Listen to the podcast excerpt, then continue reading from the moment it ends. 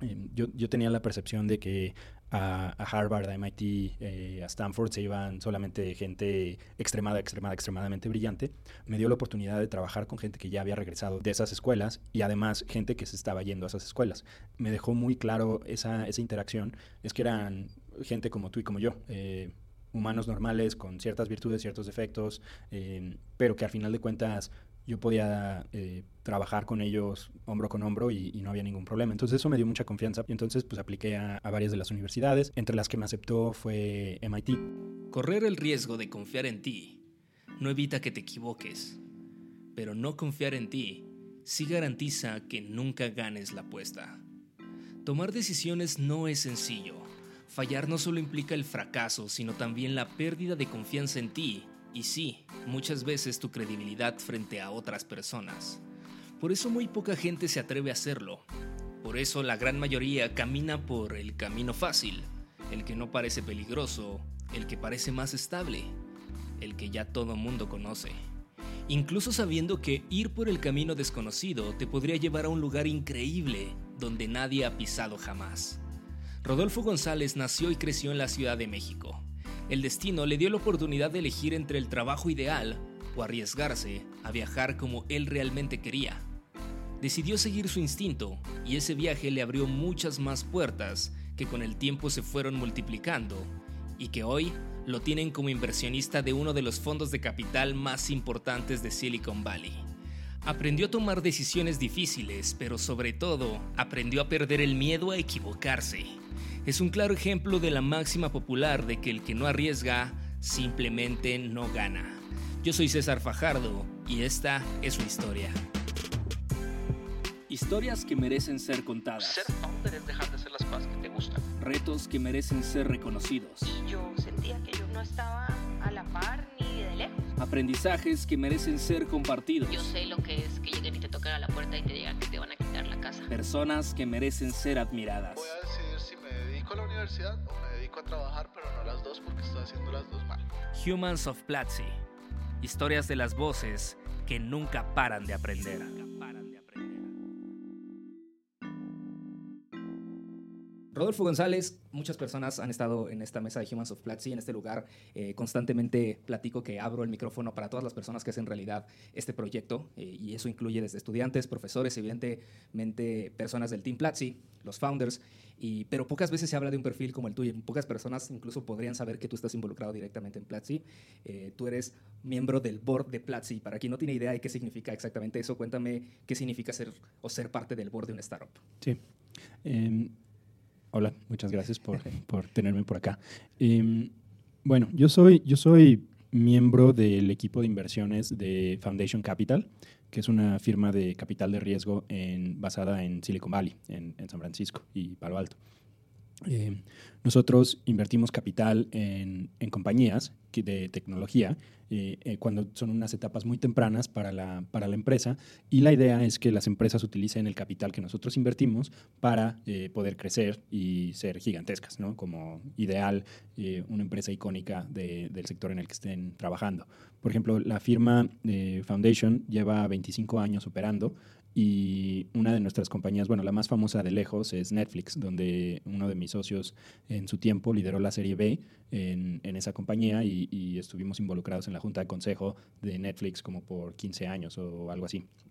Entonces pasamos por un montón de cosas con, con Reed Hastings y, por muchas de las evoluciones del modelo de negocios de, Netflix, que empezó con, con, la parte de DVDs y luego parte de la transición a, hacer streaming fue porque em, ellos eh, en algún momento ya eran el cliente más grande de USPS, que es el Servicio Postal de Estados Unidos. Y, por ejemplo, en el, en el consejo, ellos dijeron en una de las juntas, eh, hey, ¿qué, qué, les parece si hacemos un experimento de, de hacer esto por streaming? De, Obviamente en ese momento era mucho más caro porque sí tenías que poner servidores y todo, pero preguntaron en el consejo cuánto es el, costo relativo con, con, la operación normal. Y era como, pone 60 millones de dólares el experimento, pero estaban gastando ellos en hacer shipping de DVDs eh, por, por, todo Estados Unidos como 300 millones de, de, dólares. Entonces fue como de, pues vamos a, vamos a darle y obviamente pues ya de ahí la historia de la empresa cambió dramáticamente. Entonces el consejo de directivo de la, de la empresa es donde eh, normalmente se representa a los inversionistas de la compañía, eh, porque normalmente em, tienes diferentes personas que tienen diferentes intereses en la, en la compañía, ¿no? Tienes, por ejemplo, en el caso de, de Platzi, tienes a los fundadores, que pues ellos cuando empezaron la compañía, eh, crean la compañía y entonces ellos son dueños del 100%, ¿no? Entonces cuando, pero si no tienes capital para, para hacer crecer la compañía, entonces tienes inversionistas minoritarios o mayoritarios que, que participan en las acciones de la, de la compañía, pero entonces esos inversionistas requieren tener representación eh, de las decisiones principales que la compañía eh, genera. Entonces, cuando Foundation invierte en, en, en Platzi, eh, dado que nuestra participación de la compañía fue significativa, entonces yo me incorporé al, al consejo y entonces pues llevo trabajando con, con Freddy y con Cristian durante un par de años ya. Eh, y, la idea es ayudarlos desde nuestro punto de vista como inversionistas a tratar de maximizar el valor de las acciones de, de Platzi en el largo plazo. Claro. Oye, pero en el día a día, por ejemplo, ¿qué tipo de acciones eh, te toca hacer? O sea, ¿qué, labores te toca hacer en el día a cuando, cuando trabajas como, como miembro de- del, del consejo del board? ¿Te toca ver reportes? ¿Te toca dar consejos? Más o menos como cuál es el trabajo tal cual. Sí.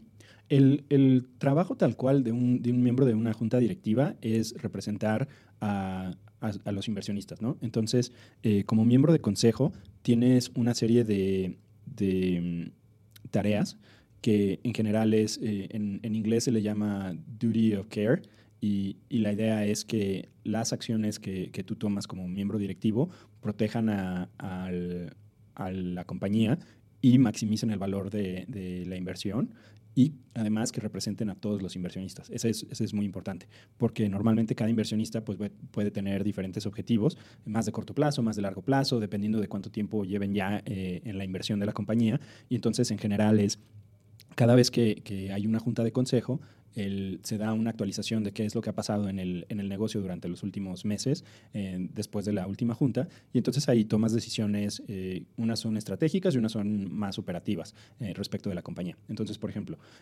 normalmente a los empleados de, la- de las empresas, como, como Platzi, parte de la compensación es basada en acciones. Entonces, acciones u opciones, ¿no? Para comprar acciones eventualmente. Entonces, en esas juntas de consejo es donde se aprueban los, los grants que se le llaman, ¿no? Las, la, participación accionaria de, los empleados eh, y con la idea de poder eh, retener a, la gente que, te interesa, que está generando buenos, buen trabajo, buen- buenos resultados en la compañía. Y la idea es que puedas motivar a, la gente a que se mantenga en, la compañía en vez de irse a, otro lado, ¿no? Entonces, en, ese, en, ese, en esa junta se, toman ese tipo de decisiones. Además, también se toman decisiones de levantamiento de capital, de gastos operativos, eh, de, la, estrategia de crecimiento. Eh, entonces, normalmente eh, tienden a ser discusiones bastante interesantes donde los los miembros del equipo directivo de la, compañía eh, tienen ciertas preguntas, eh, están viendo ciertos problemas que tienen y entonces mucho se trata de, cómo, cómo vas creando estrategias para responder a las, preguntas actuales del negocio que, son inmediatas y tal vez muy urgentes, pero al mismo tiempo mantener esa visión de cómo, cómo puedes ir generando más valor y creando más eh, oportunidades para que la empresa se siga expandiendo en nuevos negocios y crezca más y sea más valiosa. Qué cool. Oye, en, en general en Platzi y en el mainstream eh, se habla mucho sobre, sobre emprender y, y cómo ser un emprendedor, cómo triunfar emprendiendo, lo importante que es emprender y en general está muy idealizada esta figura de- del CEO o del founder, eh, pero pocas veces se habla de este otro lado de la moneda, que son los inversionistas y, y el consejo. ¿Cómo se llega a ser un, un board member? ¿Cómo, ¿Cuál es el camino para, para entrar ahí? Porque supongo que no es sencillo, eh, supongo que también es un grupo selecto, ¿no? no es como que cualquiera entra al board y es como de, ah, claro, yo voy a aconsejar porque sí. ¿Cómo se llega a, a ser parte del, del board de una startup? Bueno, en, en general eh, hay, hay un par de caminos. Eh, normalmente las juntas de consejo estra- están formadas por tres tipos de directores. ¿no? Normalmente cuando tienes un, un asiento en el, con- en el consejo, se dice que eres director de la, de la compañía. ¿no? Entonces hay, hay normalmente tres tipos de, de directores en, en estas juntas de consejo. Una son los, los founders, tal cual, ¿no? Entonces, por ejemplo, en la junta de consejo de, de Platzi, tanto Freddy como Christian tienen asientos en la, en la mesa directiva. Estos representan normalmente a los inversionistas de clase common, que es eh, la gente que no necesariamente ha puesto dinero, pero que tienen una participación basada principalmente en sus contribuciones eh, basadas en, labor. ¿no? Entonces, eh, ellos como founders no necesariamente están invirtiendo, tal vez sí cuando empezaron porque hicieron bootstrap y, todo eso, pero pues en general ellos no, no se espera que estén invirtiendo su, propio capital, sus ahorros en la, en la compañía, sino que crezcan el, el, valor de las acciones basadas en, en la operación que van generando. Luego, la segunda clase de, directores son los, los que representan a los inversionistas. ¿no? Entonces, en, el caso de Foundation, nosotros no estamos operando el día a día del, negocio, eh, o sea, nosotros no estamos ejecutando las campañas de marketing o produciendo los cursos, sino que nosotros eh, invertimos el capital y esperamos que el, equipo sea el que ejecute con esos recursos que, nosotros eh, contribuimos. Entonces, ese es otro tipo de, inversionistas, eh, bueno, de, directores. Y luego hay una tercera clase de, directores, que son los directores independientes. Entonces, en esos directores independientes, eh, en algunos casos son otros emprendedores que ya han sido muy exitosos, que ya han visto eh, diferentes problemas o casos de negocio. en algunos casos tienes a, gente que, ya ha sido exitosa en, los negocios. Entonces, en, en, algunos casos tienes ex CEOs o CEOs activos en otras compañías. Entonces, por ejemplo, muy famosamente, eh, durante muchos años, el, CEO de Google estaba en el board de Apple o el CEO de Disney estaba en el board de Apple también. Entonces tienes ese tipo de, de interacciones de, gente que, está metido en otros negocios que no son necesariamente competidores, pero que a lo mejor están en una industria similar o, han visto ciertas preguntas que le interesan tanto a los inversionistas como a, los emprendedores, poder tener esa, esa visión adicional y ese input adicional de, de este tipo de personas. Entonces, pues para, para, para ser miembro del consejo de, de, una compañía, pues tienes que tener ese, ese tipo de, de, perfiles. esos tres. Hola, antes de seguir con el episodio, quiero recordarte que estás escuchando un podcast de Platzi, la plataforma de educación online para triunfar en la economía digital. Con tu suscripción tienes acceso a más de 300 cursos sobre programación, marketing, diseño, emprendimiento, videojuegos e inglés por menos de un dólar al día. Si estás disfrutando este contenido, te invito a que te unas y desbloquees tu futuro profesional. Sé que son tiempos difíciles donde toca estar y trabajar desde casa, por eso durante el mes de abril de 2020 prueba el curso de trabajo remoto de forma gratuita entrando a platzi.com diagonal Platzi Podcast. Ahora sí, seguimos con el episodio. Hoy específicamente desde tu, de tu caso, tú naciste y creciste en México. ¿Cómo fue tu camino de, de haber estudiado aquí y de, de, haberte preparado aquí y de hacer tu carrera, digamos, inicialmente aquí a terminar siendo miembro de uno de los eh, fondos capitales más importantes de Silicon Valley? ¿Qué pasó con Rodolfo, México hasta Silicon Valley? ¿Cuál fue esa ruta? Sí, eh, sí yo soy de, del DF, eh, nací y crecí acá. mi familia, de hecho, sigue, sigue la mayoría acá en, en, en Ciudad de México. Yo hice la escuela aquí, la preparatoria y la universidad eh, la hice en el TEC de Monterrey, en el campus de Ciudad de México. Y al mismo tiempo, bueno, en el, en el TEC de Monterrey estudié mercadotecnia y luego al mismo tiempo hice una carrera de relaciones internacionales en la Universidad Autónoma de México, eh, como parte del sistema abierto, lo cual fue una, una experiencia bien, bien contrastante, porque en ese momento yo entré a la universidad en, en el año 2000.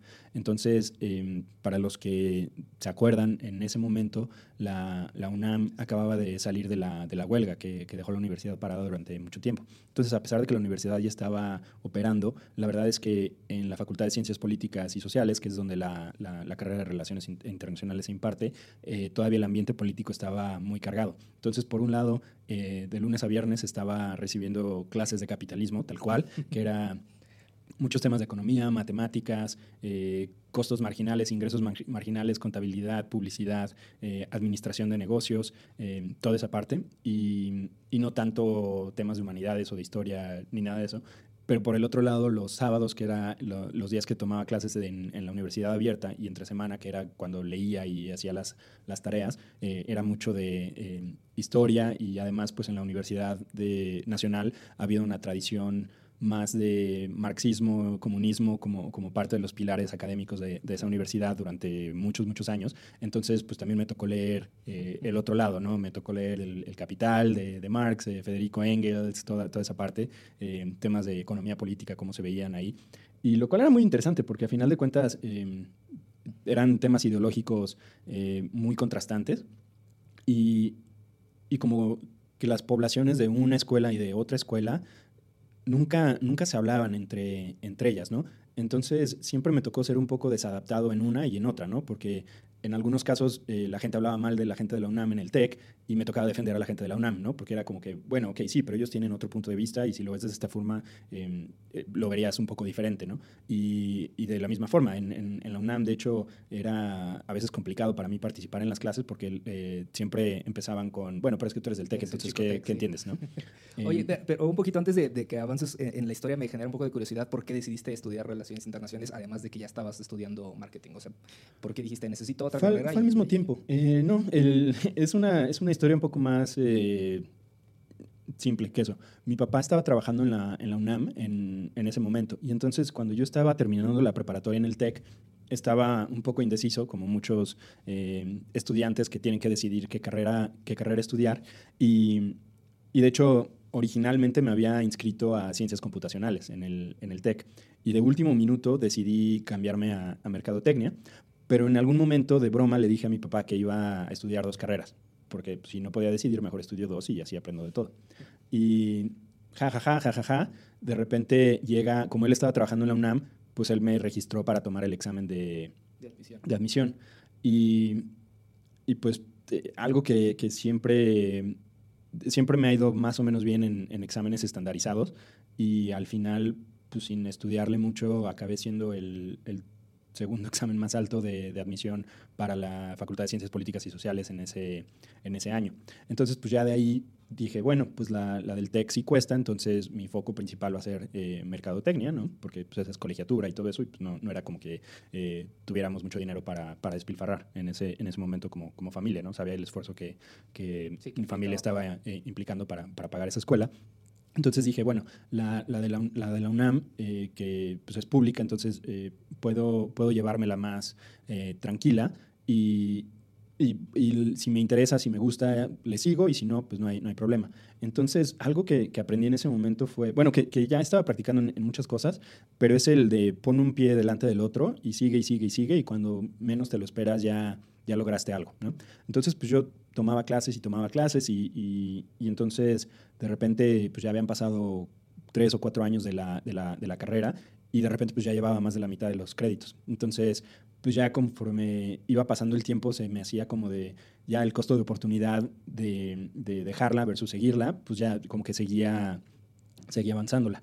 Me quedaba un año para graduarme del, del TEC, eh, seguí con la, con la carrera de la UNAM, eh, terminé mis créditos del TEC, empecé a trabajar en una agencia de mercadotecnia aquí en México y no me gustaba nada. Era, era, fue una experiencia no, no, tan interesante por la parte intelectual, porque era muy, como muy repetitivo. La, la parte de análisis que podía hacer era, era muy básica. Y al mismo tiempo, pues yo seguía tomando clases en la UNAM y ahí fue donde me salió una oportunidad de, de que el gobierno australiano estaba becando estudiantes de países emergentes con la idea de, de exponer a gente, eh, a estudiantes, a gente joven, a otras culturas en el, en el contexto australiano. Entonces, esto es 2006. Entonces, apliqué y dado que me había ido bien en, la, en, el, en el TEC y me estaba yendo bien en la, en la UNAM, apliqué y, y, y, pues me fui de becado a, a, Melbourne durante, durante un año también. Y, y, pues la idea ahí era que traían a, a gente de varios países y, pues podías convivir con ellos, aparte de tomar la, la, carga académica y tal. Después, pues ya de un año regresé a, a México y ya ahí era donde pues ya me, me faltaba nada más eh, el equivalente a un año a un año y medio académico de, de, de, clases. Entonces, pues lo que dije fue, en lo que encuentro trabajo otra vez, voy a poner sobrecarga. Entonces ahí sí me, me puse serio a, a, tomar todos los créditos y todo. Pero pues como ya había sacado provecho tangible de, de claro. la experiencia de Australia, ahí sí ya me puse muy en serio y, y entonces me, me, empezó a ir muy bien en, en, en esas escuelas y todo eso. Eh, un amigo de, del intercambio de Estados Unidos había entrado a McKinsey, que es la empresa de consultoría eh, de las más grandes, más importantes del, mundo. Eh, y, él me dijo, oye, ¿por qué no aplicas? Tu, perfil podría ser interesante. Eh, pues tomé el examen, me fue bien y entonces me hicieron una oferta. Eh, entonces entré a la oficina de, México en el área de, investigación. El sector financiero es donde hay más estadísticas. Entonces ahí puedes eh, hacer análisis más interesantes en términos de tamaño de mercado, estructura de mercado, diferentes dinámicas competitivas y, entonces eh, puede, puede ser un, sector bastante dinámico para analizar. Me empezó a gustar mucho, entonces muy rápido me, me quedé ahí, eh, como cuatro años y medio. Eh, no, casi, casi cuatro años, tres años y medio. Y, y entonces eh, yo en algún momento siempre pensé que, iba a ser eh, un MBA en, algún momento, pero me imaginaba que lo iba a hacer en, alguna escuela en México o a lo mejor, no sé, al, alguna. Pero no había visto a nadie más de, de mi círculo de amigos o de conocidos que se fuera a alguna de las universidades top a nivel mundial. Yo, yo, tenía la percepción de que a, Harvard, a MIT, eh, a Stanford se iban solamente gente extremada, extremada, extremadamente brillante. Pero lo que sí me dio la oportunidad McKinsey, y eso sí se lo, se lo agradezco mucho al lugar, es que me dio la oportunidad de trabajar con gente que ya había regresado de esa, de esa maestría, eh, de esas escuelas, y además gente que se estaba yendo a esas escuelas. Entonces, eh, a mí la verdad lo que, lo que me dejó muy claro esa, esa interacción con, con, esta gente que acaba de regresar eh, de esas universidades es que eran gente como tú y como yo, eh, humanos normales con ciertas virtudes, ciertos defectos, eh, pero que al final de cuentas yo podía eh, trabajar con ellos hombro con hombro y, y, no había ningún problema. Entonces eso me dio mucha confianza para, para entonces eh, investigar más a detalle cómo era el proceso para aplicar a esas, a esas universidades y afortunadamente pues con, el, con el trabajo que había hecho eh, logré que varios de los socios me apoyaran mi candidatura, me dieran las cartas de apoyo y todo eso. Y entonces pues apliqué a, a a, varias de las universidades. Al final de cuentas, algunas me aceptaron, algunas no. Y entre las que me aceptó fue MIT, eh, ahí en Boston. Entonces, eh, pues yo estaba súper, súper contento y, y, la verdad es que no me la podía creer, ¿no? Porque... Eh, pero, o sea, todo, eh, o sea, te lo cuento tal, tal como fui encontrando esa información, porque no fue como que tuviera un camino eh, predeterminado o, algo que, que me lo hubiera imaginado desde antes, sino que fue que las oportunidades se fueron abriendo, pero en parte porque de muchas de estas experiencias yo no esperaba gran cosa, ¿no? Era como de, ok, voy a entrar y voy a ver qué, qué, tal nos va y, y, voy a hacer lo mejor que pueda y voy a seguirle, pero, pero no, no esperaba una, una retribución en el corto plazo. Era como de, pues voy a ver qué, qué sale, eh, veo estas cosas positivas, veo estos riesgos, pero pues al final de cuentas eh, veo que gente inteligente y gente que, que, son como los perfiles a los que yo aspiro a ser están ahí, entonces pues voy a ver qué, qué sale. Entonces pues ya me fui a, me fui a MIT eh, y esa fue una explosión cerebral, eh, porque ahí sí el, el nivel de, de personas de, no solamente la, la, el área de negocio, sino el área de ingeniería, eh, otros temas, donde sí te encuentras gente súper inteligente, súper dedicada, súper calificada, y además el calibre de empresas que estaban reclutando ahí, el tipo de oportunidades, sí era impresionante. Ellos dicen... Eh, que ir a MIT es como drinking from the fire hose, que es eh, literal de, la pipa de bomberos, que te abren la llave y es como de... ¿Fuiste ahí a estudiar el MBA entonces? Sí, okay. estuve ahí 2011 a 2013 y, y, pues ya tuve la oportunidad de trabajar con, con, gente bien interesante dentro de, las, dentro de las clases y luego ese programa es de dos años. Durante el verano, entre el primer año y el segundo año, tienes eh, que hacer un, un internado eh, y pues yo, me, yo tenía muchas ganas de ir a África en algún momento, pues ya después de haber estado en Australia y en, en Estados Unidos y en un par de países más, eh, pues dije, eh, ok, me voy a tratar de, de, involucrar en algo relacionado con, con África. Entonces eh, encontré un internado con una firma bien chiquita que estaba en Kenia haciendo temas de impact investing. Que impact investing es la idea de que puedas tener eh, empresas que tengan impacto social al mismo tiempo de tener impacto económico. So, entonces no, no ser non-profit eh, o ONGs, sino que puedas hacer las dos. Entonces pues ya me pasé el verano ahí en, en, en Kenia. Luego de ahí eh, empecé a tratar de, ya cuando regresé, vi algunas cosas que no me gustaron de, este tipo de organizaciones, eh, sobre todo que era muy difícil medir el impacto realmente que, tenían. ¿no? Eh, y entonces, una de las hipótesis que tenía era cómo, cómo podemos medir el impacto social de una organización de la misma forma en que medimos el desempeño financiero o, corporativo. Eh, ¿no? Porque, por ejemplo, si, si, ves temas de contabilidad o de finanzas, hay muchas metodologías estandarizadas ya que son muy rigurosas, donde puedes evaluar si una compañía está haciendo dinero o perdiendo dinero, ¿no? o si está creciendo o decreciendo. Pero en términos de impacto social no existía el, equivalente en ese entonces. Entonces, el resto de la maestría lo dediqué a, a eso, además de un par de proyectos adicionales. Entonces, eh, regresando al tema de MyTips, el segundo año eh, estaba organizando este, este tema de, impacto, de medir impacto social como, como una empresa Y al mismo tiempo nos salió uno de los proyectos de la maestría, eh, una oportunidad para, para estar en, en, Tailandia, en Bangkok, durante un mes.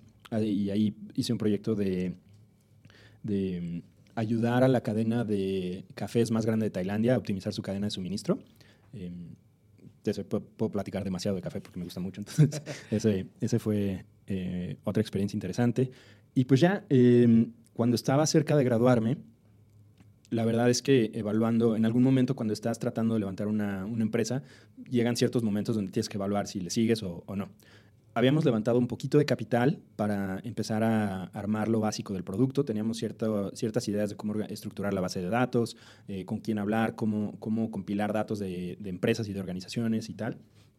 Pero conforme se iba acercando la, fecha de graduación, eh, a mí me empezó a, empecé a sentir que no teníamos suficiente tracción para, continuar una vez que nos graduáramos porque además en Estados Unidos el tema de como extranjero quedarte eh, necesitas organizar temas de visa y normalmente estos temas de visa se organizan vía empleo, no necesariamente por levantar tu propia empresa. Y la verdad es que yo no tenía visibilidad de, de decir, ah, ok, debería haber levantado 100 mil dólares o 200 mil dólares eh, para, para poder hacer ese, ese salto. Entonces dije, bueno, vamos a, vamos a seguirle hasta como dos meses antes de, la graduación y si no sale, pues ya me tengo que poner a buscar trabajo. Eh, algo que, que me, se me hacía muy interesante eran to todos los temas de fintech en su momento, que todavía ni siquiera se le decía fintech, pero pues en ese entonces ya estaba Stripe, ya estaba Square, ya estaba Lending Club, OnDeck.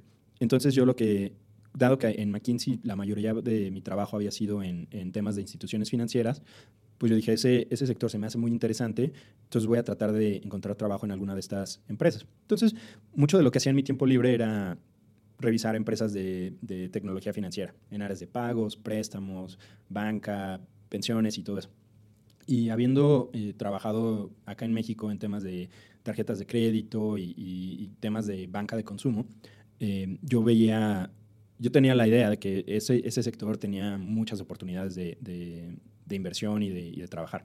Pero pues a mí la idea era, era cómo, cómo logro que alguna de estas empresas me haga caso, porque era difícil. En, en ese momento, eh, si, si, tratabas de aplicar a un startup, pero venías de un MBA y no tenías un, un, grado en ciencias computacionales, era bien difícil que te tomaran en serio. Y además, pues yo no tenía nada de red eh, de, de, gente o conocidos en, en, San Francisco. Yo había ido solo una, una, vez y pues nada más de visita.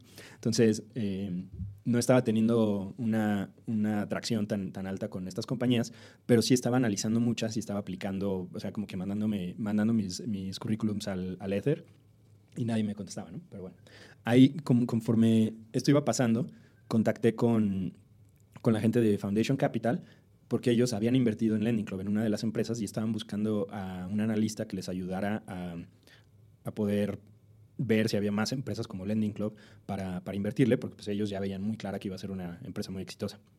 Entonces, dado que yo tenía experiencia haciendo temas de servicios financieros y no tenía trabajo todavía, y que estaba evaluando específicamente empresas de fintech, pues ya eh, contacté con, con, ahora mi socio Charles y, y, pues me dieron la oportunidad de, entrar como, como, intern después de haberme graduado de la, de la maestría.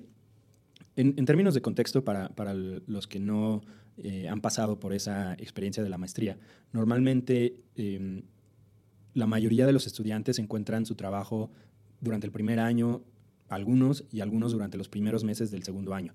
La minoría son gente que está tratando de hacer algo diferente, eh, como eh, empezar tu nueva empresa o entrar a temas de, de, finanzas que no sea banca de inversión, que es normalmente o private equity o venture capital, y esto es porque estas organizaciones no tienen procesos de reclutamiento tan estructurados. Entonces es mucho de hacer networking, empezar a conocer gente, eh, empezar a medio voluntariar o internados no pagados o, cosas de estilo, donde puedes, te dan, como hay mucha gente que quiere entrar a esos trabajos, te dan la oportunidad de trabajar de gratis para que a ver si les caes bien y ya te dejan entrar ahí.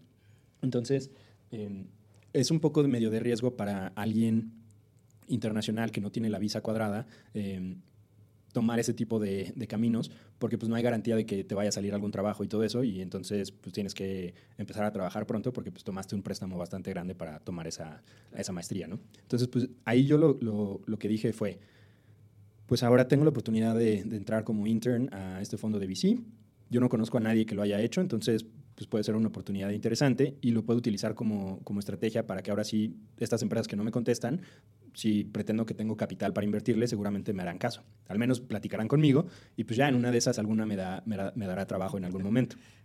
Entonces, pues ya, yo me gradué en Boston el- un viernes, que estaba lloviendo y Drew Houston de, Dropbox fue nuestro commencement speaker, que es el, el- que da el speech, y que además se burló de los MBAs, dijo que es como un grado que no sirve para nada, lo cual puede ser cierto, no sé. Eh, y, y pues ya, el miércoles estaba en, en San, en San Francisco y llegué a, a Foundation y fue un primer día súper interesante. Eh, conocí a mi socio, eh, a Charles, por primera vez en persona y me dice, ok, vamos a, vamos a, ¿quieres entrar a- conmigo a una llamada con una, con una compañía? Normalmente como inversionista, pues hablas con muchas compañías para evaluar eh, y, y eventualmente inviertes en tal vez 1 o 2% de las compañías con las que hablas. Entonces me dijiste, este, esta es una empresa de pagos y, y pues vamos a ver qué opinas, ¿no? Entonces, pues ya entramos a la, a la, a la conferencia de, de- de audio y, y pues ya empieza la plática y es, es un tema muy, muy casual, cómo van, eh, en qué han estado. Él, él me dijo que llevaban ya varios, eh, varias semanas platicando y, pues ya el, emprendedor en ese momento dice, bueno, pues es que la verdad es que llevamos ya bastante tiempo eh, en este tema de pagos y decidimos que pagos es un, es un segmento muy competitivo, entonces eh, decidimos hacer un pivot. Ah, ok, entonces, ¿qué, ¿qué van a hacer ahora? Vamos a hacer una empresa de licor. Y entonces fue como de, ¿qué? Em, ¿Por qué de licor? Ah, bueno, es que siempre nos ha gustado eh, como que la fiesta y que, y que la gente se lo pase bien, entonces creemos que hay una oportunidad muy grande para, para innovar en, en temas de licor por distribución y tal, ¿no? Entonces, pues ya, el, el resto de la plática fue obviamente una pérdida de tiempo, pero, pero luego pues ya de ahí me, me- como intern, pues eh, empecé a tomar más eh, trabajo que nadie quería hacer. Eh, y, pues ya, conforme yo, yo lo, que, lo que dije fue, bueno, pues voy a, voy a tratar de tomar más trabajo para que como que el trabajo no se acabe y entonces no tengan el pretexto de mandarme a la casa, porque pues, la verdad es que no tengo a dónde irme. O sea, yo tenía eh, nada más el, el- el plan de quedarme y, y a ver qué, qué pasaba. Pero pues mientras tanto estaba tratando de hablar con la mayor cantidad de compañías y todo eso. Total que mi internado, que originalmente iba a ser de dos meses, ya íbamos como en el quinto o sexto mes y pues ya en algún momento se sintieron mal como de, oye, pues el intern aquí sigue muriéndose de hambre. y ya, eh, me dijeron, bueno, ¿por qué no te quedas un, un par de años?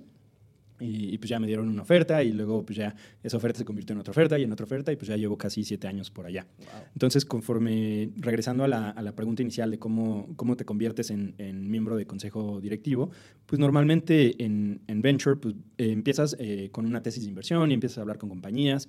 Eh, eventualmente en algunas de esas compañías te, te vuelves como el, el- el segundo o el tercero al mando y empiezas a entrar a, a juntas de consejo, pero como observador, ¿no? Que es como mosca en la pared, no dices gran cosa, pero pues tratas de ayudar a, a los emprendedores si es que puedes conectarlos con algo o con alguien o darles alguna idea por aquí por allá.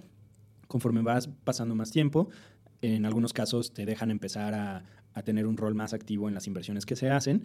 Y, y en el caso pues, de, de Platzi, como es una empresa lati- latinoamericana y, y no, no tenemos a nadie más de Latinoamérica, hay, hay muy poquitos inversionistas en, en la región, eh, pues ahí es donde empiezan a, a- haber oportunidades para que tú lideres tus propias inversiones. Y, y pues ya, en, eso- en esos casos sí, es como muy orgánico. Si los emprendedores quieren que seas tú versus alguien diferente, pues ya, eh, tú tomas el, el asiento del consejo una vez que inviertes y pues ya, ahí es ayudarle a la, a la empresa y, y eventualmente como, como inversionista tú eres juzgado en términos del desempeño de tus inversiones. Entonces, tú también estás igual alineado que, que el founder en tratar de maximizar el valor de la compañía en el largo plazo.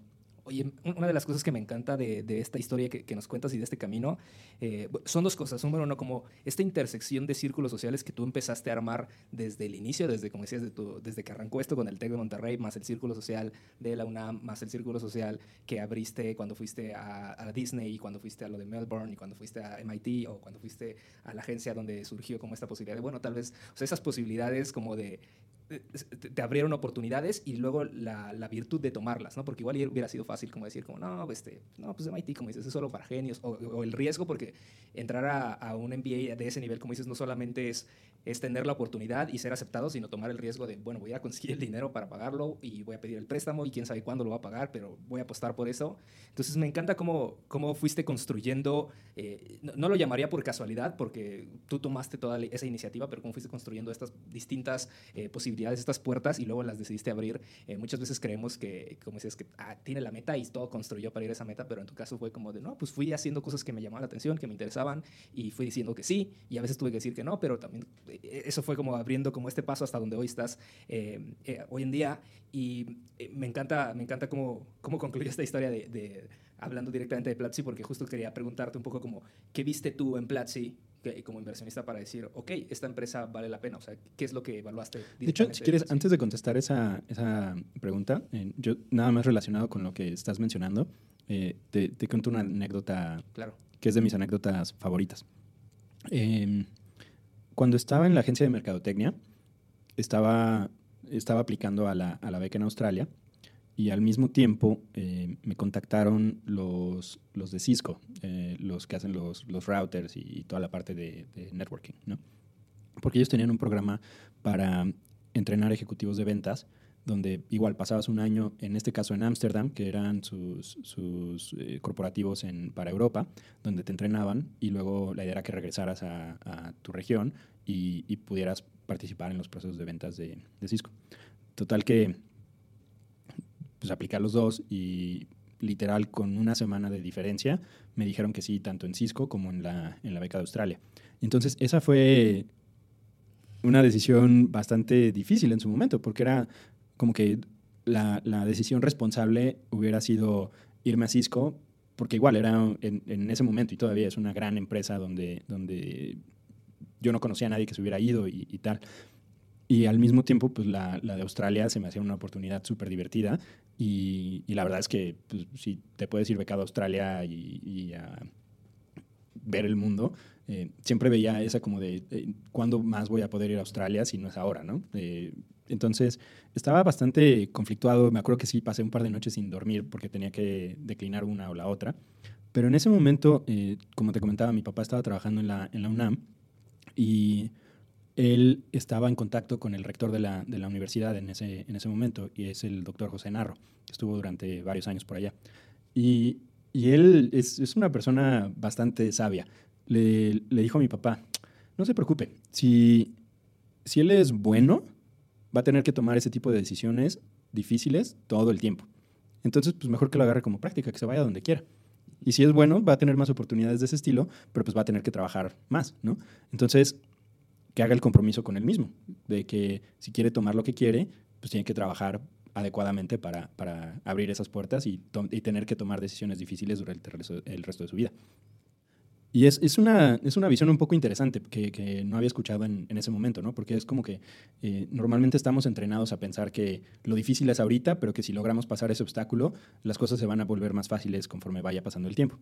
Y la verdad es que no, no es la mejor forma de, visualizar qué es lo que va a pasar, porque esto es como los videojuegos, donde empiezas en el nivel básico y luego el, siguiente jefe es un poco más difícil y es más difícil y es más difícil y es más difícil, pero también al mismo tiempo estás un poco mejor preparado porque ya la experiencia de haber intentado algo, fallado en algo, eh, pegado en la, cabeza contra el muro varias veces, eh, pero seguir intentando, te da la oportunidad de, poder resolver problemas más complejos y sí, de tener que tomar decisiones más difíciles, eh, pero tener ya más eh, sentimiento de por dónde puede ir la cosa y de cómo puedes manejar los riesgos, eh, cómo puedes ir minimizando los riesgos, cómo puedes ir partiendo la decisión en vez de que sea una decisión binaria gigantesca, cómo partir el problema en pedacitos y poder ir organizando cosas para que a lo mejor puedas tener el 80% de lo que querías y tomar solamente 20% del, del, esfuerzo o del riesgo, ¿no? Y ese tipo de, de mensaje de que no es, no, es tanto, no es tan grave como piensas y que si realmente eh, vas a tirarle a seguir creciendo, vas a tener que ir preparándote tanto mentalmente y emocionalmente para seguir tomando ese tipo de, de decisiones y ese tipo de riesgos y tomar riesgos más calculados, donde al final de cuentas solo pierdas lo que, lo que tenías que perder, pero lo, si ganas, puedes ganar muchísimo más de, de forma que no es lineal. Eh, riesgos asimétricos, de, cierta forma. Entonces, ese tipo de, consejos y ese tipo de experiencias y, y, y, tomar ese tipo de riesgos calculados una y otra y otra y otra vez, me ha hecho que conforme vaya pasando el tiempo, me dé mucho menos miedo pensar el que, el, qué, es lo, qué es lo más malo que puede pasar. Porque ya he visto qué es lo más malo que puede pasar y al final de cuentas no pasa gran cosa. Claro. Eh, y, y el qué dirán me deja de importar desde hace mucho, mucho tiempo. Y entonces como que ese tipo de riesgos que puedes ir tomando eh, te permite seguir avanzando y construyendo cosas de una forma que tal vez otras personas no, no ven ese, ese rompecabezas de la misma forma que Sí, yo. que es como reconciliarte un poco con, con la mala decisión, ¿no? O sea, que no es tan mala. O sea, incluso si tienes que equivocarte, es como, bueno, tocó equivocarme, pero me tocará eventualmente volver a decidir y, y esto habrá servido de algo. eh, porque me imagino que entre tantas decisiones que tienes que tomar, pues es, es muy lógico que haya un porcentaje donde te vas a equivocar. Y Uh, si es asimilas gigantesco. como, bueno, pues me voy a equivocar. O sea, asimilar que te vas a equivocar creo que es parte de eso. Y, y ahora, ahora sí, cuéntame un poquito como de, de, de Platzi directamente, cómo fue eh, esa evaluación de, de decir qué vi yo en esta empresa para, para confiar en ella. Sí. Em, la historia es, es más o menos la siguiente. Em, yo estando en, en- en Foundation, la verdad es que no, no es un fondo que esté tradicionalmente enfocado en, en temas de Latinoamérica. Era, co- como les contaba, yo, yo lo, lo principal que estaba haciendo eran temas de servicios financieros, principalmente en Estados Unidos. Pero siendo, siendo de acá de la región, eh, normalmente me tocaba ver que a los emprendedores latinoamericanos nadie les abría las puertas, nadie les hacía caso. Eh, trataban de decir, bueno, voy a querer tratar de levantar capital y na- no- nadie les leía los decks, nadie les daba retroalimentación. Y entonces era, era un poco de aislamiento para esos emprendedores. Yo tenía varios amigos de la, de la maestría que son latinoamericanos que se regresaron a, a México o a Latinoamérica a empezar sus empresas y, y yo veía como que yo estando allá, mi responsabilidad eh, social con el ecosistema era tratar de apoyar a los emprendedores a que navegaran el ecosistema de Silicon Valley, porque ha habido muchas eh, concepciones que no son las más correctas, ¿no? En términos de, Siempre como que si estás fuera de, tecnología y de Silicon Valley, eh, ves cosas como las valuaciones de las, de las compañías o por qué les dieron dinero y quién les dio dinero y todo suena muy esotérico y muy loco. Entonces, ayudarles a, a- a los emprendedores latinoamericanos locales que, a, a que navegaran el ecosistema en Silicon Valley fue de las cosas que yo dije, aunque no sea para mí eh, beneficioso para mi carrera, yo voy a hacerlo porque es como mi compromiso social. Porque la verdad es que si haberme quedado en Estados Unidos un rato siempre me conflictuó eh, en términos de por qué no te regresas a hacer una diferencia a, a nivel local, ¿no? Claro. Entonces yo lo que, como lo, como lo veía, era, voy a, voy a tratar de ayudar a los emprendedores a que levanten capital allá, porque los fondos locales no están invirtiendo ni los montos ni en los términos que, que debería ser. Y si logro eso, me puedo convertir en una persona más influyente estando fuera que estando adentro. Entonces yo cada que venía por acá hacía office hours o, o hacía presentaciones y hablaba con los emprendedores y todo, ¿no? Em, pero pues no invertíamos en nada de, de Latinoamérica. Hasta que Rappi entró a, a Y Combinator y pues yo conocí a Simón y a Sebastián, los founders, y me encantó el modelo y todo. Y ahí sí fue la, la vez que dije, guys, tenemos que invertir en esta, en esta cosa. Y fue una, un ahí tema complicado y todo eso, pero al final me dejaron invertir en, en, en Rappi. Y de hecho, yo fui el primer inversionista de, de Rappi saliendo de Y Combinator, li- lideramos esa ronda y todo. Y, y pues ya, eh, afortunadamente, pues a Rappi le ha ido muy bien en términos de crecimiento y todo. Y entonces, eso ha cambiado mucho el tono de la conversación relacionado con invertir en startups de Latinoamérica. Porque ahora sí, por primera vez en muchos años desde Mercado Libre, tanto los inversionistas como los emprendedores ya ven un ejemplo de que sí se puede escalar una de estas empresas eh, con tecnología en Latinoamérica. Entonces, eh, con- con- para los que no están tan familiarizados, eh, Platzi estuvo en Y Combinator un, un par de batches antes que, que Rappi. De hecho, ellos fueron los que, los que le hicieron la, introducción a, a, a Rappi, a, a Y Combinator. Uno de mis socios, Jonathan, conoció a, a Freddy y a, y a Christian saliendo de, de YC eh, cuando estaban levantando el, el seed. Al final Jonathan no, no invirtió, no invirtió porque pues, eh, todavía no habíamos invertido en, en Rappi, entonces como que Latinoamérica no lo hacíamos.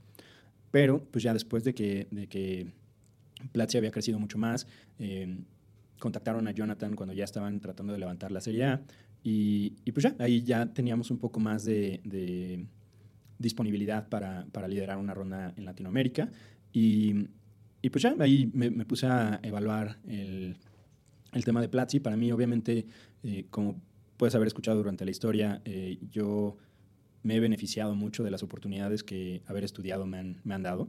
Eh, o sea, en general, si no hubiera sido por lo que los resultados que di académicamente en la escuela, pues no hubiera tenido muchas de las oportunidades de viajar y estudiar fuera y, todo eso. Entonces yo, yo soy muy creyente de que la educación es uno de los pocos caminos que hay para gente que no viene tradicionalmente de dinero eh, para realmente despuntar y, crear cosas nuevas y tener el nivel de libertad creativa y, de tomar control en tu propia vida que, que no está disponible para, para otras personas. ¿no? Entonces para mí este tema de, de expandir educación siempre ha sido bastante interesante.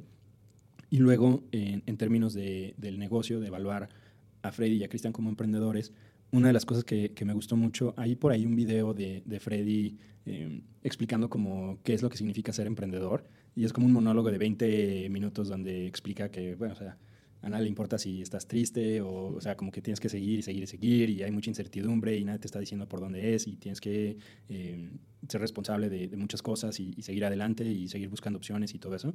Y dado que pues mi historia no es, no es completamente similar, pero tiene algunos paralelos, eh, esa filosofía de, de seguir adelante y poner un pie adelante del otro y todo eso resonó mucho con- conmigo.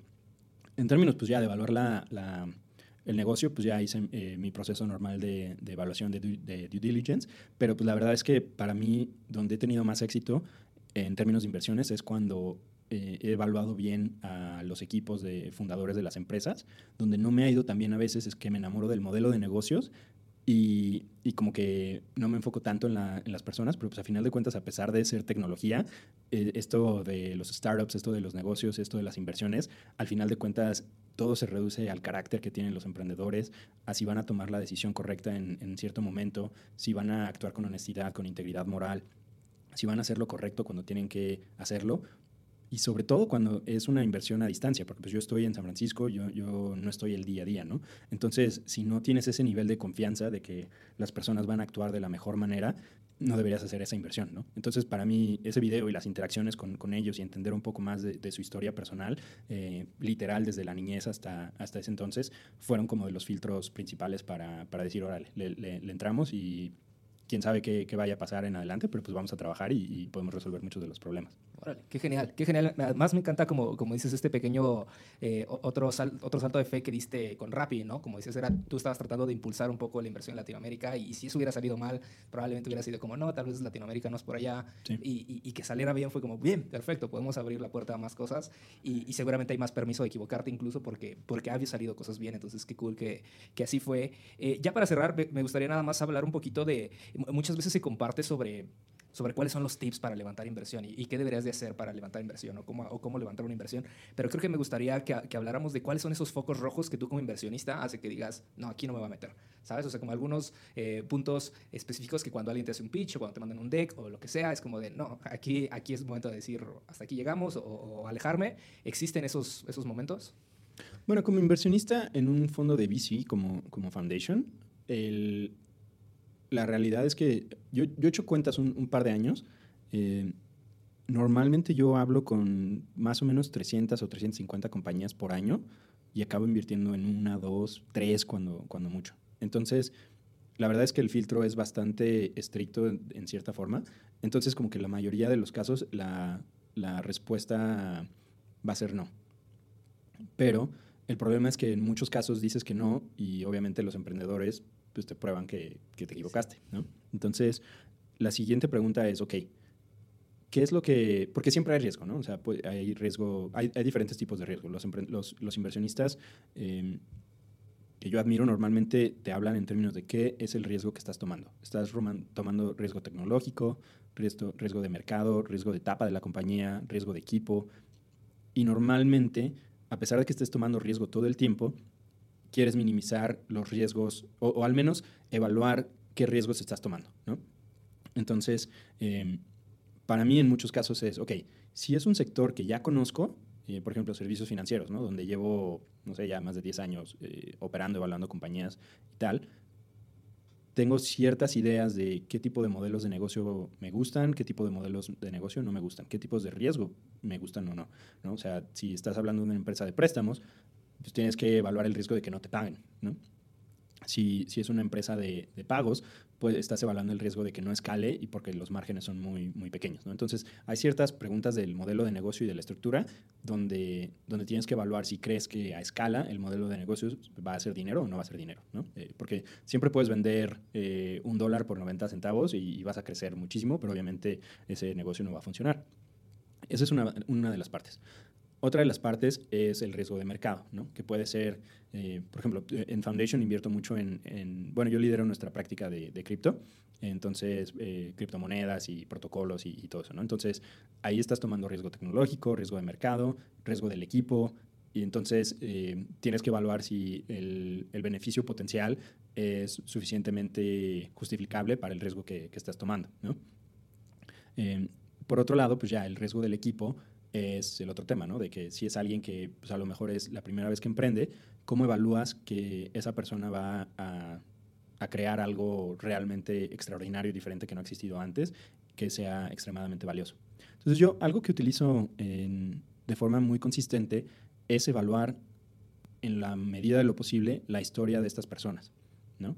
Eh, por eso, regresando al, al tema de Platzi, puedes ir viendo cómo, cómo fueron encontrando su camino, pero en cada momento fueron enfrentándose a, a problemas más, dif más, difíciles y puedes ir viendo cómo lo resolvieron, si lo hicieron de forma ética, si lo hicieron de forma legal, si lo hicieron eh, quemando relaciones o construyendo relaciones, creando valor para otros.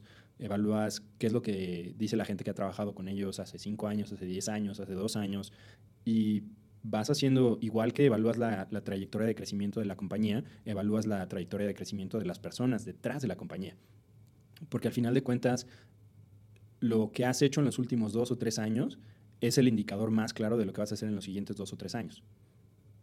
Entonces, si toda tu vida has realmente pues no te has, no has demostrado que te has esforzado en nada o que cuando las cosas se pusieron difíciles como que dejaste las cosas y, y no continuaste, pues la posibilidad de que, de que seas un emprendedor extraordinario, desde mi punto de vista, son mucho más bajas. Entonces me tienes que demostrar de alguna otra forma por qué estás completamente obsesionado con el problema que quieres resolver. Y puede ser que eh, sea un tema personal, familiar, eh, alguna experiencia muy dramática que, tuviste o, o, algún problema que realmente no te puedes quitar de la mente y entonces que obsesivamente estás eh, trabajando para, para eso.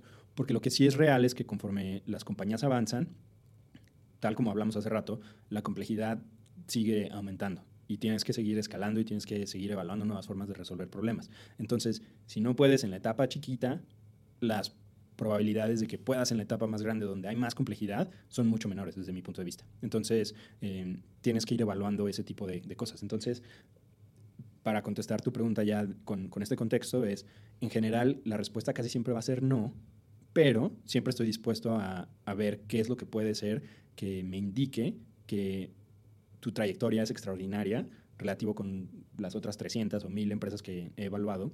Y si, y si veo alguna razón para creer que las cosas pueden ir muy bien, si las estrellas se alinean y además tú sigues eh, trabajando, trabajando, trabajando y encontrando formas de ir resolviendo los rompecabezas que se te ponen enfrente, entonces ahí sí voy a considerar más seriamente invertir. Y luego ya de ahí es qué monto inviertes en la, en la compañía y en algunos casos eh, empezamos con un monto más chico donde el, el, capital que está en riesgo es menor, entonces si las cosas no van, no van tan bien, pues no pasa nada o, o las consecuencias son mucho menores, ¿no? Y ya si la empresa va demostrando que, que puede ir creciendo, pues ya puedes invertirle más.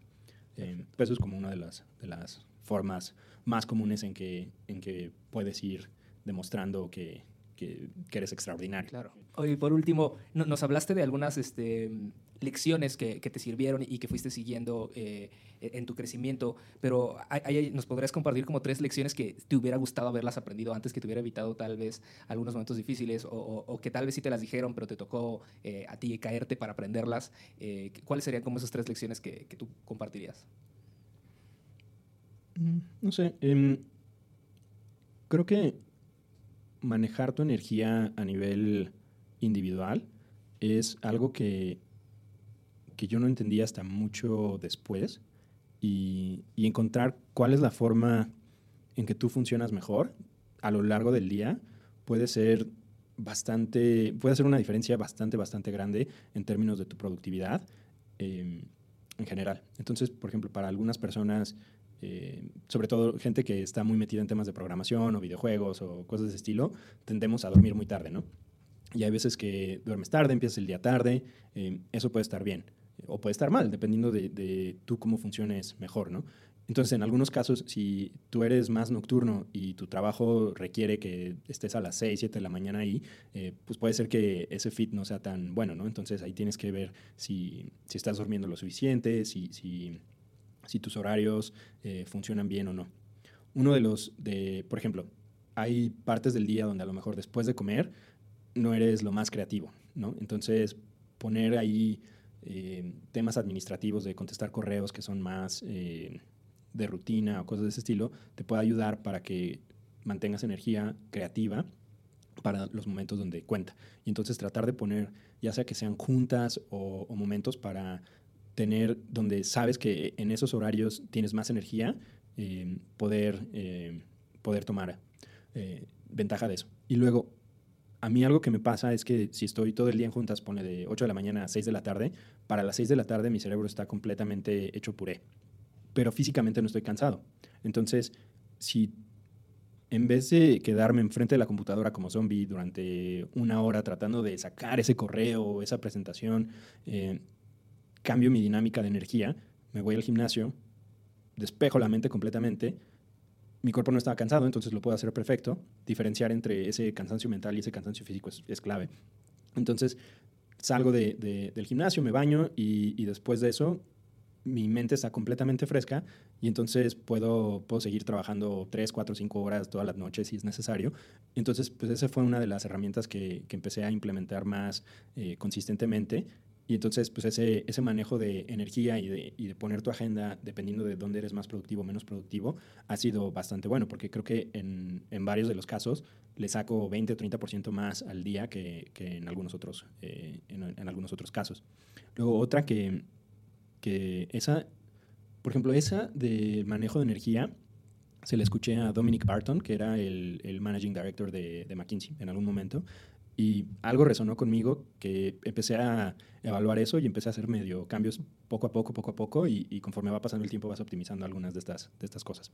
Luego, eh, en términos de, distancia, en el internship de, de Disney, uno de los eh, gerentes de, del parque de, Orlando, hizo una mini biografía porque para los empleados de línea en, Disney, como que no tenían muchas de estas figuras de, mentoreo. Entonces él cuenta como su historia también de orígenes más o menos humildes hasta manejar eh, temas operativos bastante complejos en restaurantes y entretenimiento y tal.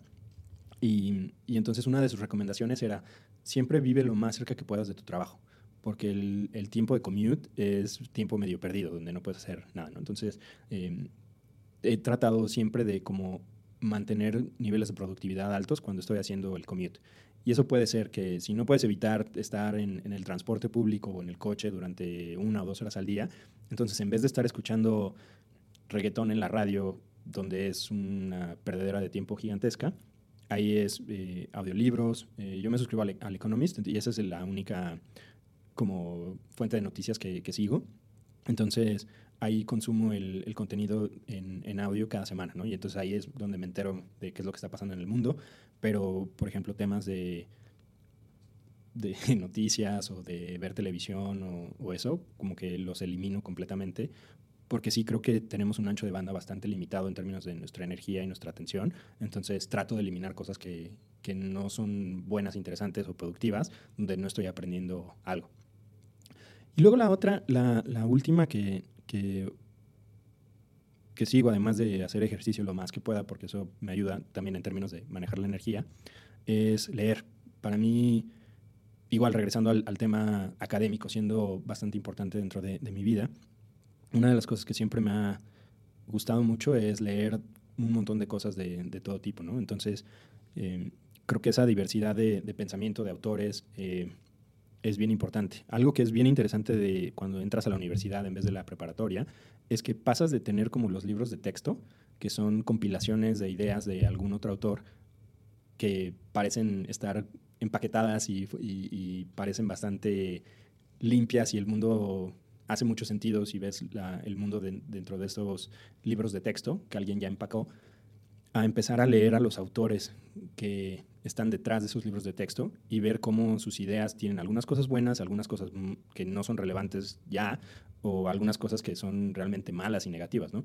Y tú tomar las decisiones de qué es lo que realmente debería filtrarse a tu libro de texto personal, mental, es un proceso bien interesante, que una vez que ya, eh, si lo haces un número suficiente de veces, el mundo te hace sentido de una forma completamente diferente y nuevamente puedes empezar a ver el mundo de, forma diferente, puedes empezar a, tomar decisiones que otra gente no tomaría, tomar riesgos que otra gente no tomaría y todo eso. Entonces, yo creo que esas, esas tres para mí han sido bastante influyentes y, y se vuelven como procesos y, y, sistemas de tanto de comportamiento día a día que, que, yo creo que conforme más va pasando el tiempo, más se refuerzan unos a otros y te permiten tanto absorber más eh, información, tomar mejores decisiones, relacionarte mejor con gente, porque, por ejemplo, el haber eliminado las noticias chatarra, ahora hacen que yo realmente, cuando alguien me dice, ah, eh, ¿qué piensas de lo último que dijo Trump? Es como, la verdad es que no tengo idea qué dijo, Ay, cuéntame. Y es una forma que utilizo para relacionarme con la gente que le sorprende. Es como, ¿cómo es posible que no sabes? la, la, verdad es que no, no le gasto tiempo a, a eso. Y entonces ya literalmente estoy interesado en qué es lo que me quieren decir y podemos interactuar de una forma diferente a cómo ellos interactuarían con todos los demás que están haciendo lo que otros están haciendo de la misma forma, exactamente.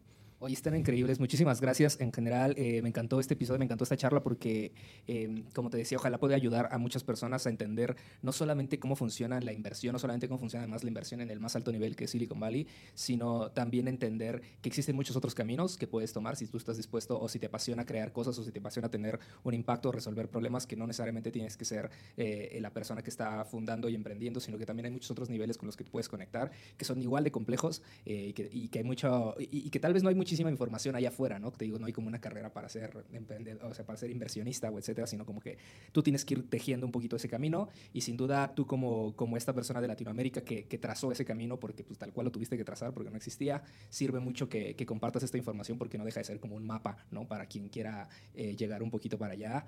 Eh, para terminar, nada más me gustaría preguntarte si tienes un curso favorito en Platzi. En específico, ¿hay alguno que digas, este curso lo, lo vi, me, me gustó, eh, lo recomiendo?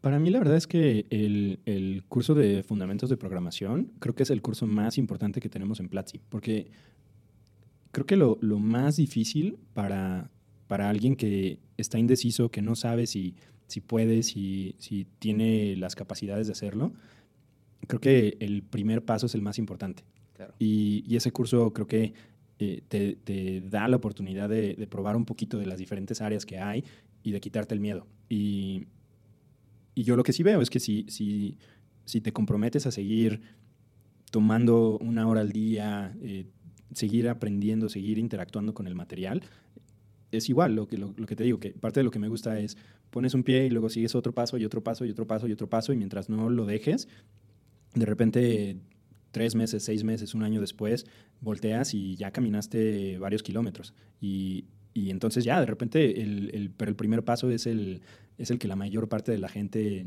no se decida tomar. Y además, pues es un curso gratis, entonces no hay razón para no tomar ese primer paso y, y pues ver a dónde te lleva tu propia jornada. Oye, si la gente quisiera saber más de ti, de Rodolfo, de leer eh, lo que haces o, o, aprender un poquito más de, de, tu día a día, ¿dónde te puedes seguir o hay algún tipo de lugar donde te puedan leer? Eh, Twitter, en FIFA y Fofo, en, en, en, Twitter y luego por ahí hay algunas cosas en, en Medium y, y por ahí hay hay cosas desperdigadas, pero la verdad es que no, no estoy tan activo. Como, como ahora estoy mucho más eh, activo con, con, las compañías directamente claro. del, del, portafolio y las compañías prospectivas. Y la verdad es que no, no estoy muy interesado en convertirme en, en, en influencer del de, de, tema de VC. Claro. Entonces eh, mantengo un perfil un poco más bajo. Bueno, eso le, eso le, da más valor a este episodio, entonces, donde te sacamos la mayor información posible. Muchísimas gracias, eh, Rodolfo, y nos escuchamos en el próximo episodio. Gracias. Gracias por escuchar un episodio más de Humans of Platzi. Si llegaste hasta acá y aún no tienes una membresía de Platzi, quiero regalarte una clase gratuita del curso para comenzar tu camino emprendedor. Accede a ella entrando a platzi.com diagonal humans. Tienes una semana a partir del lanzamiento de este episodio. En este podcast comparto las historias de las voces que nunca paran de aprender. Estudiantes, profesores y miembros del Team Platzi que tienen algo que enseñar y compartir. Si te gustó este episodio te invito a que por favor lo compartas en tus redes sociales utilizando el hashtag Platzi Y si tienes algún comentario déjamelos en mi Twitter, arroba Fajardo César. Nos escuchamos en el próximo episodio.